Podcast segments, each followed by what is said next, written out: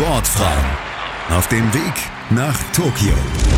Der gemeinsame Podcast von Sportfrauen.net, dem Sportinformationsdienst SID und meinsportpodcast.de. Bereits seit zwei Jahren hat 800-Meter-Läuferin Christina Hering ihr Ticket für Tokio in der Tasche. Die Absage 2020 hatte sie zwar schon betrübt, aber eben nicht aus der Bahn werfen können. Nach einem kurzen Motivationsloch und irgendwie auch so eine Findungsphase, so was, was, was passiert denn jetzt dieses Jahr, konnte ich mich relativ schnell wieder zurückfinden ins Training, war super motiviert. Sie macht eben das Beste draus und trotz aller Einschränkungen durch die Corona-Pandemie hatte sie dank der rechtzeitigen und vorzeitigen Quali bestmögliche Voraussetzungen, um sich auf die Olympischen Spiele vorzubereiten. Das macht es insbesondere einfacher zu planen, dass man einfach ja wirklich so planen kann, wie es perfekt ist und nicht sozusagen schon schauen muss, dass man sich überhaupt erstmal qualifiziert. Dadurch konnte ich mir das jetzt sozusagen leisten, dass ich hier nochmal in der Saison ins Trainingslager fahre.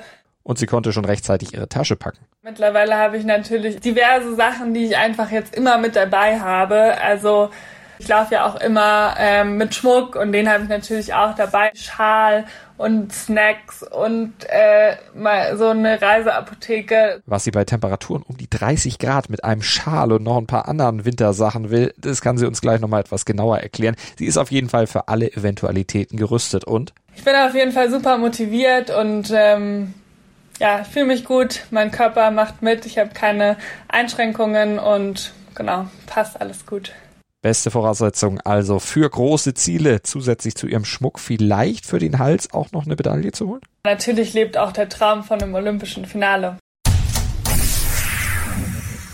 Hallo, mein Name ist Malte Asmus. Ich begrüße euch wieder zu den Sportfrauen auf dem Weg nach Tokio, dem gemeinsamen Podcast vom Sportinformationsdienst SIT, sportfrauen.net und meinsportpodcast.de. Und dieser Ausgabe widmen wir uns der deutschen 800 Meter Läuferin Christina Hering. Und die ist keine Ersttäterin bei Olympia, sondern hat schon ihre Erfahrungen gemacht. 2016 war sie nämlich schon in Rio auf ihrer Paradestrecke an den Start gegangen, hatte damals zwar nur im Vorlauf olympische Luft schnuppern dürfen, danach war sie schon raus, trotzdem war es für sie eine super Erfahrung sportlich, aber auch darüber hinaus. Und da sind wir schon bei der Frage, was will sie bloß im heißen Tokio mit einem Schal? Den stellt der DOSB neben vielen anderen Kleidungsstücken bei der Einkleidung ja zur Verfügung. Downjacken auch für Sommerspiele.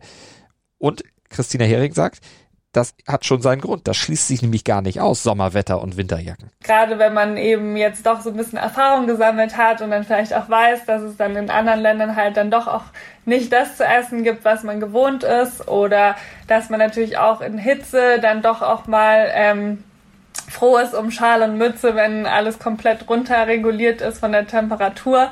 Ähm, also das ist irgendwie auch immer ganz lustig, weil äh, wir zum Beispiel auch 2016 und auch jetzt dieses Jahr ja auch wieder Daunenjacken und Mützen in der Olympiabekleidung dabei haben und ähm, mir jetzt eben auch schon Leute erzählt haben, so was soll ich denn damit? Und da habe ich gesagt, nehmen Sie bloß mit, weil in Rio hatten sie manche nicht mitgenommen und dann waren sie, äh, ja, haben sie sich geärgert, weil gerade in den äh, runterklimatisierten Räumen ist man da manchmal froh, wenn man auch die warmen Sachen dabei hat. Bloß nicht erkälten, um das Ziel Olympiastart nicht noch zu gefährden. Und für den hat sie alles getan, seit sie sich schon sehr rechtzeitig die Teilnahme gesichert hatte. Dadurch, dass ich ja auch bereits schon 2019 die Olympia-Qualifikation gelaufen bin ähm, und jetzt auch mit dem deutschen Meistertitel und der Bestätigungsnorm meine Olympia-Qualifikation sozusagen schon sehr früh in der Saison abgehakt hatte, konnte ich mir das jetzt sozusagen leisten, dass ich hier nochmal in der Saison ins Trainingslager fahre. Und ein gutes Trainingslager wirkt sich natürlich auch auf die Leistung aus. Christina blieb vor wenigen Tagen erstmals in dieser Saison unter der Zwei-Minuten-Marke.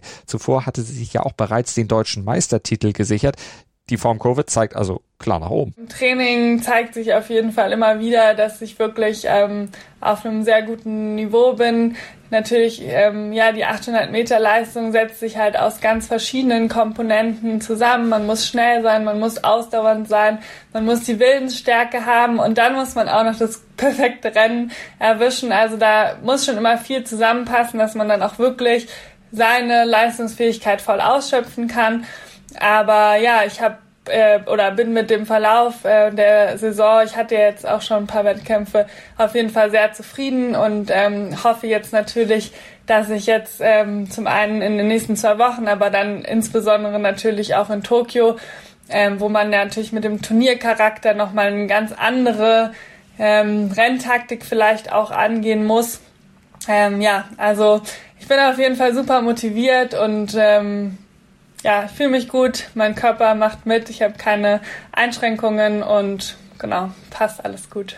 Und worauf liegt der Schwerpunkt in der Endphase der Vorbereitung auf Tokio, speziell mit dem Höhentrainingslager in St. Moritz? Meine Grundlagenausdauer ein bisschen auszubauen. Ähm, ich möchte ja eventuell auch nach Tokio noch vielleicht den einen oder anderen Wettkampf machen und dann ist natürlich auch insgesamt wieder eine ganz schön lange Phase, wo man sozusagen seine Topleistungen bringen muss. Und deswegen ähm, haben wir uns eben entschieden, hier hinzufahren, weil man durch diesen Höheneffekt einfach äh, wirklich viel erreichen kann. Ich habe jetzt auch schon ähm, ganz gut Erfahrungen sammeln können, weil ich jetzt, glaube ich, schon ja, fast zehnmal, glaube ich, in der Höhe train im Trainingslager war. Und äh, tatsächlich fahren wir dann aber auch zehn Tage vor meinem Start in Tokio ähm, schon nach Japan, nach Miyazaki.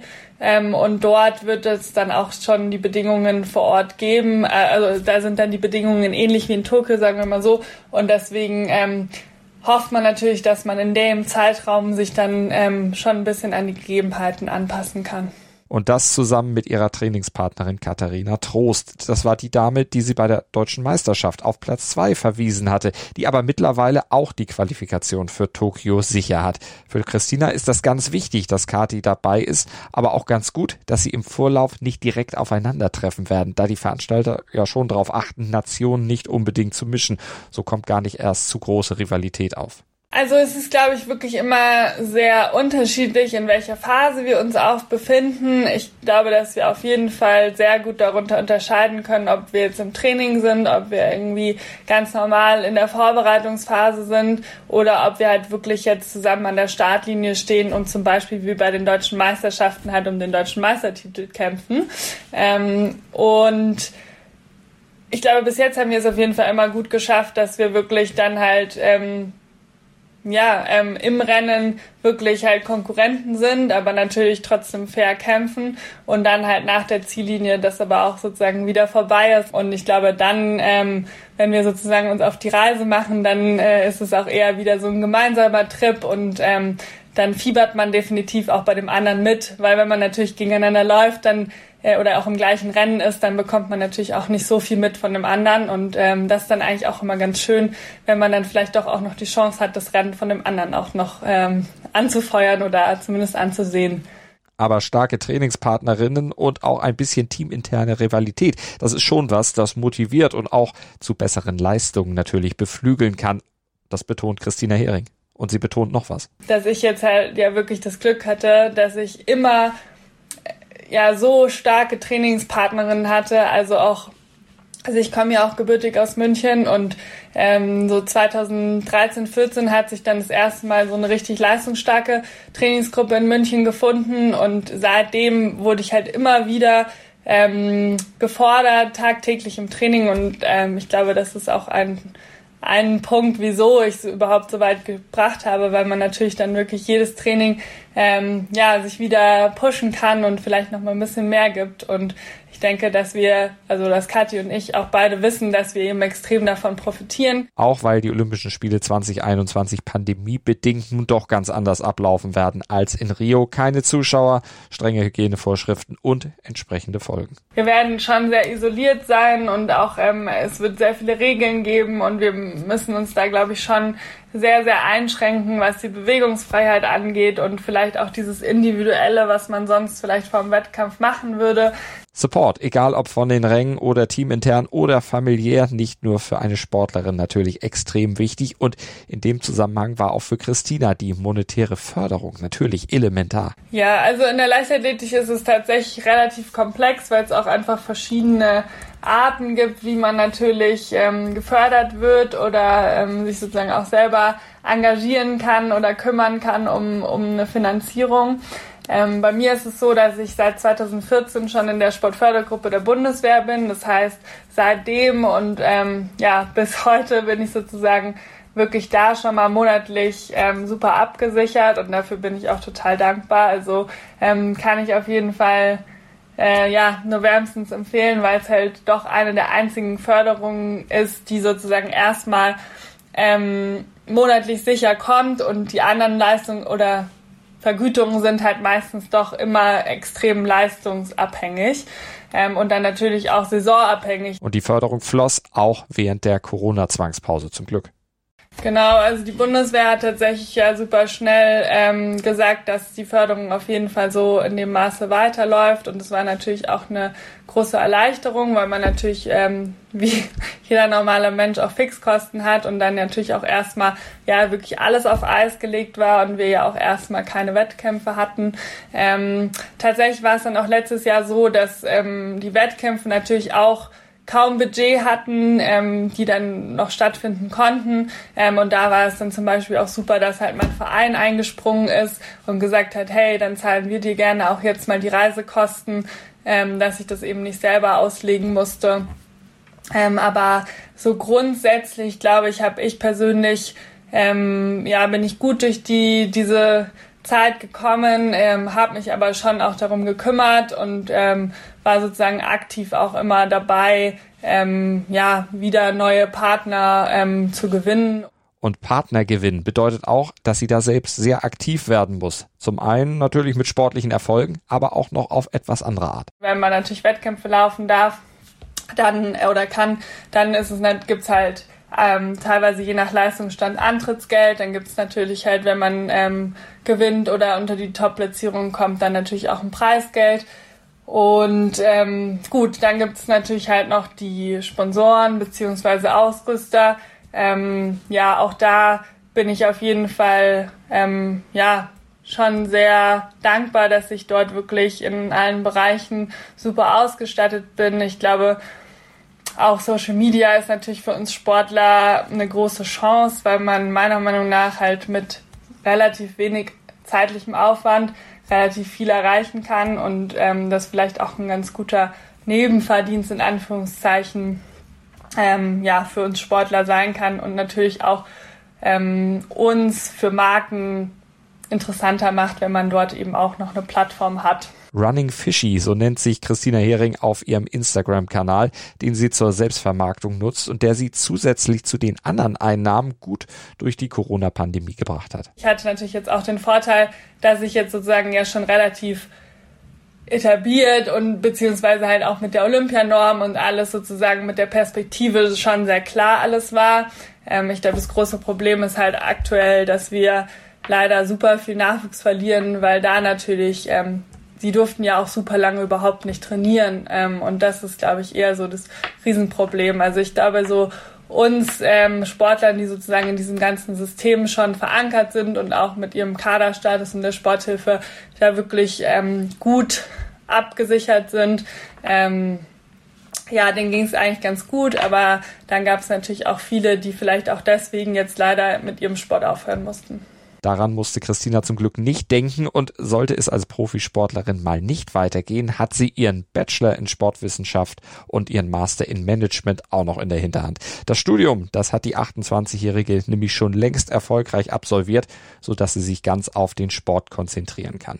Neunmal wurde sie schon deutsche Meisterin draußen, viermal in der Halle und auch international bei der U23 EM zum Beispiel, da hatte sie schon Bronze gewonnen. Jetzt will sie Tokio in Angriff nehmen, aber das übernächste Ziel ist auch schon fix geplant. Nächstes Jahr mit den Europameisterschaften in München ist natürlich für mich persönlich äh, als Münchner Kindel eine wirklich, ja, wirklich wahnsinnig großes Ziel. Jetzt aktuell ist es natürlich nicht im Vordergrund in meinem Kopf, weil da sind die Olympischen Spiele jetzt doch einfach zu nah. Na gut, dann nochmal zurück zu Tokio. Wer sind denn da aus Ihrer Sicht die Favoritinnen?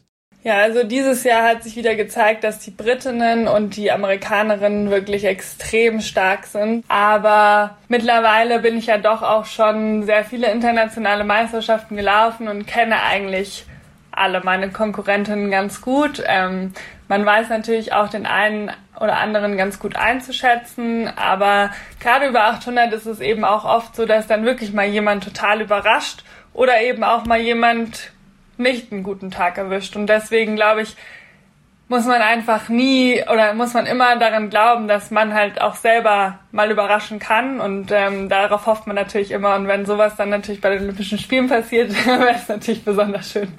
Und dann sollte es schon gerne mehr werden als der Vorlauf 2016 in Rio, sagt Christina Hering. Natürlich ist das Ziel auf jeden Fall das Halbfinale zu erreichen. Ich denke, das es muss auch möglich sein, aber ähm, es ist halt auch immer ein bisschen Glück dabei, ähm, in welchem Vorlauf man dann auch äh, läuft und äh, wie man natürlich auch vielleicht auch mit den Bedingungen vor Ort zurechtkommt, weil es wird ja schon sehr herausfordernd mit der Hitze und der ähm, Luftfeuchtigkeit. Aber ja, man braucht, oder ich versuche natürlich jetzt alles ähm, perfekt noch zu machen bis dorthin, so gut wie man eben auch vorbereitet sein kann.